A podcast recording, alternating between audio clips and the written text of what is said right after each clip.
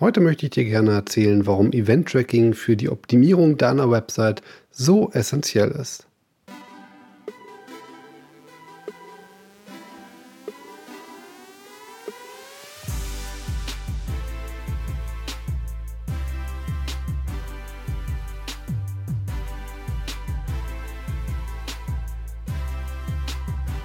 Ja, ich hatte es ja schon gestern gesagt, ich arbeite täglich an meiner Website und optimiere immer ein bisschen von dem, was man eben so schafft, wenn man sich eben nicht jeden Tag acht Stunden mit seiner eigenen Website befassen kann. Ähm, das Daily Business lässt es oftmals gar nicht zu und bei mir ist es zum Beispiel so, dass ich jeden Freitag ausnahmslos an unseren eigenen Dingen arbeite. Das heißt, ich verbessere die Website, ich produziere neuen Content wie Podcasts, wie Videos, ich bereite Webinare vor und Vorträge und ähm, dafür ist der Freitag eigentlich in der Regel vollständig geblockt. Aber jetzt ist es natürlich so, man kann natürlich nur optimieren, von dem man weiß, dass man etwas optimieren kann. Da gibt es oftmals sehr, sehr offensichtliche Sachen wie abgeschnittene Titel oder auch Meta-Descriptions. Aber es gibt vorrangig, wenn man auf der Website arbeitet, eben sehr, sehr viele Dinge, die man zumindest glaubt, dass sie nicht ganz richtig sind, aber an denen lässt sich offenbar noch einiges mehr auch rausholen. Und damit wir eben wissen, woran wir eigentlich optimieren, empfehle ich in der Regel immer, dass man sich sehr, sehr intensiv mit dem Thema Event-Tracking auseinandersetzt. Event-Tracking für die, die nicht wissen, was das ist. Ähm, es gibt in Analyse-Software-Typen wie zum Beispiel Google Analytics die Möglichkeit, ähm, abseits der Norm Dinge zu erheben um dann im Anschluss daraus entsprechende Ziele zum Beispiel zu definieren oder eben die Zielerreichung auf Basis von diesen Ereignissen festzulegen. Und in Google Analytics, da gibt es schon seit vielen Jahren das sogenannte Event Tracking, im Deutschen eben Ereignis-Tracking. Und damit kann ich verschiedene Dinge, also Ereignisse tracken. Das könnte zum Beispiel sein, ob jemand auf einen Button geklickt hat oder ob jemand auf einen, einen bestimmten Bereich im Sichtfeld des Viewports, also in, im Bereich des Bildschirms quasi hatte. Exemplarisch machen wir das bei uns so, dass ich sämtliche Formulare ähm, messe, abmesse, was für ein Ausdruck, also ähm, tracke, ob dort quasi dieses Formular für eine von mir definierte Zeit auch tatsächlich im Sichtbereich des Nutzers war. Warum mache ich das?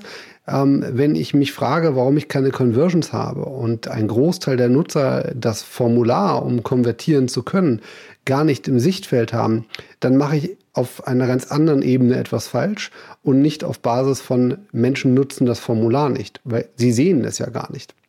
Und dann kann ich natürlich und muss ich vor allem ganz anders in die Optimierung reingehen, als wenn ich glaube, äh, das Formular sei falsch. Ja, also ich kenne viele, die doktern dann Ewigkeiten an ihrem Formular rum und wundern sich, warum es trotzdem nichts bringt.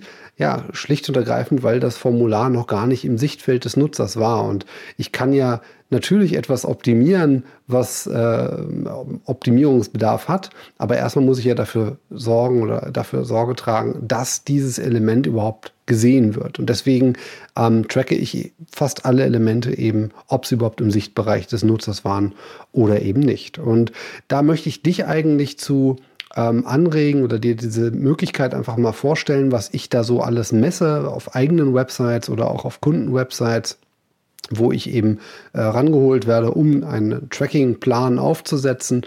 Und ein ganz wichtiger Teil davon ist bei mir eigentlich grundsätzlich, dass sämtliche Elemente, die Nutzer ähm, oder mit denen Nutzer interagieren können, eben durchtracke. Das sind teilweise so Sachen wie Links. Und da magst du jetzt vielleicht sagen, naja, wozu brauche ich Links? Warum sollte ich die tracken? Ich sehe ja in den Webanalyse-Daten, ob eine Seite ähm, eine Sitzung hatte oder eben auch nicht.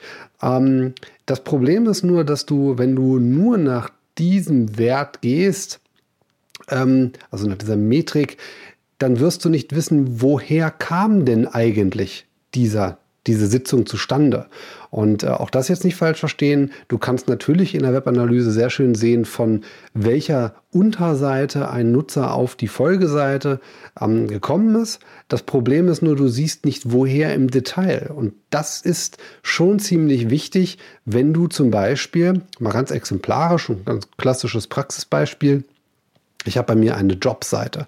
Dort habe ich eine Stelle ausgeschrieben ähm, für WordPress-Entwickler und ich habe mich einige Zeit gefragt, Mensch, warum äh, bewirbt sich da eigentlich niemand äh, von den Menschen, die so auf die Website kommen? Gut, das könnte jetzt natürlich auch damit zusammenhängen, dass ich vielleicht nicht zielgerichteten Traffic draufgeschickt habe, aber Trotzdem könnte es ja durchaus sein, dass auch potenzielle Kunden sich dafür interessieren, was ich so an, an Stellen besetzen möchte, um ein Gefühl dafür zu kriegen, wie ähm, intensiv das Thema quasi bei uns ist. Und ähm, was ich eben rausgefunden habe, war, dass diese Jobs-Unterseite relativ wenig Traffic hatte. Das ist aber auch nur eine Erkenntnis, weil das ist sehr, sehr, sehr, sehr schnell rauszukriegen.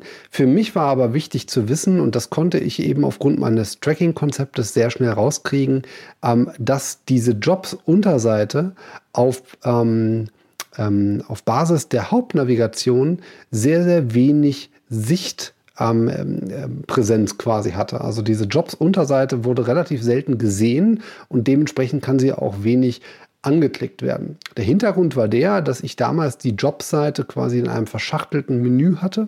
So banal das jetzt auch für dich klingen mag und du hörst das vielleicht und denkst dir, ja, äh, André, warum stellst du das denn dann überhaupt in Frage? Wenn du in deinem Alltag drin steckst und wenn du ganz normal arbeitest, dann denkst du oft an solche Kleinigkeiten gar nicht. Und äh, was ich natürlich gemacht habe, ich habe direkt in die Webanalyse-Daten reingeschaut, eben auf Basis des Ereignistrackings und habe dann eben gesehen, okay, diese Jobseite ist viel zu wenig im Sichtbereich des, ähm, der Nutzer. Also setze ich sie mal direkt in die ähm, an erste Position, also nicht in ein verschachteltes Menü, sondern eben an äh, genauso wie Leistungen, Services und über uns und eben diese Klassiker. Dort war eben auch die Jobseite direkt sichtbar und ja, Wozu führte das natürlich? Zu deutlich mehr Besuchern auf dieser Landingpage. Und wenn ich möchte, dass diese Landingpage genutzt wird, weil natürlich nicht jeder sucht einen Job, aber jeder kennt irgendjemanden, der vielleicht einen Job sucht. Und je mehr Menschen ich damit in Kontakt bringe, je höher ist die Chance, dass sich auch jemand bewirbt. Und deswegen war es für mich eben wichtig, dass ich diese Sichtbarkeit innerhalb der Menüpunkte auch messe, um eben solche Sachen feststellen zu können und mich nicht darauf zu verlassen, okay, die Seite hat zu wenig Traffic, was soll ich tun? Äh, weil gerade wenn es um die Website-Optimierung geht, dann arbeite ich ja auf unserer Website und nicht an dem Kanal, worüber der Traffic kommt. Und da muss ich halt wissen, auf welche Elemente klicken eigentlich Menschen, äh, mit welchen Elementen interagieren sie. Weswegen ich auch zum Beispiel so interne Links im Fließtext genauso tracke, ähm, weil es für mich natürlich einen Unterschied ausmacht, ob jemand auf, in einem Fließtext auf die Jobseite geklickt hat oder meinetwegen über das Hauptmenü oder über den Footer. Und deswegen sind diese einzelnen Bereiche bei mir durchaus immer ähm, unterschiedlich auch zu erfassen in der Webanalyse. Ich kann es genau sagen, über welche Seite, welches Element kam letztendlich dieser Klick zustande. Und wenn ich eben sehe, dass in gewissen Elementen ähm, diese Seiten zu wenig Traffic kriegen, wenn das denn mein Ziel ist, dann kann ich entsprechend nachjustieren und meine Seite so optimieren, dass sie meinem Ziel etwas näher kommt. Was kann man auch noch machen? Ähm, will das auch exemplarisch mal am Beispiel von gutewebsites.de skizzieren.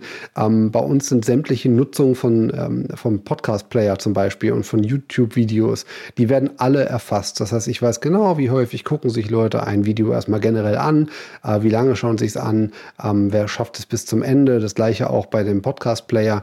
Ähm, dort sehe ich genau, welche Podcasts werden eigentlich direkt auf der Seite gehört ähm, und äh, was auch noch sich sehr, sehr lohnt, sind solche Geschichten wie Kommentare. Also wenn du einen Blog betreibst, ähm, dann ist natürlich ein Ziel eines Beitrages ähm, die Kommentaranzahl. Und wenn du jetzt zum Beispiel herausfinden möchtest, welche Themen für deine Website interessant sind, weil deine Community sehr, sehr stark damit interagiert, dann kannst du eben, wenn du das als Ziel definierst, und das ließe sich eben wunderbar über Ereignistracking als Ziel auch definieren, sehr, sehr schnell rausfinden, welche Themen musst du eigentlich inhaltlich ansprechen, um mehr Engagement bei deinen Nutzern zu generieren. Und je mehr Engagement da ist, wiederkehrendes Engagement, je stärker ist auch die Bindung zu deiner Marke und zu deiner Website da.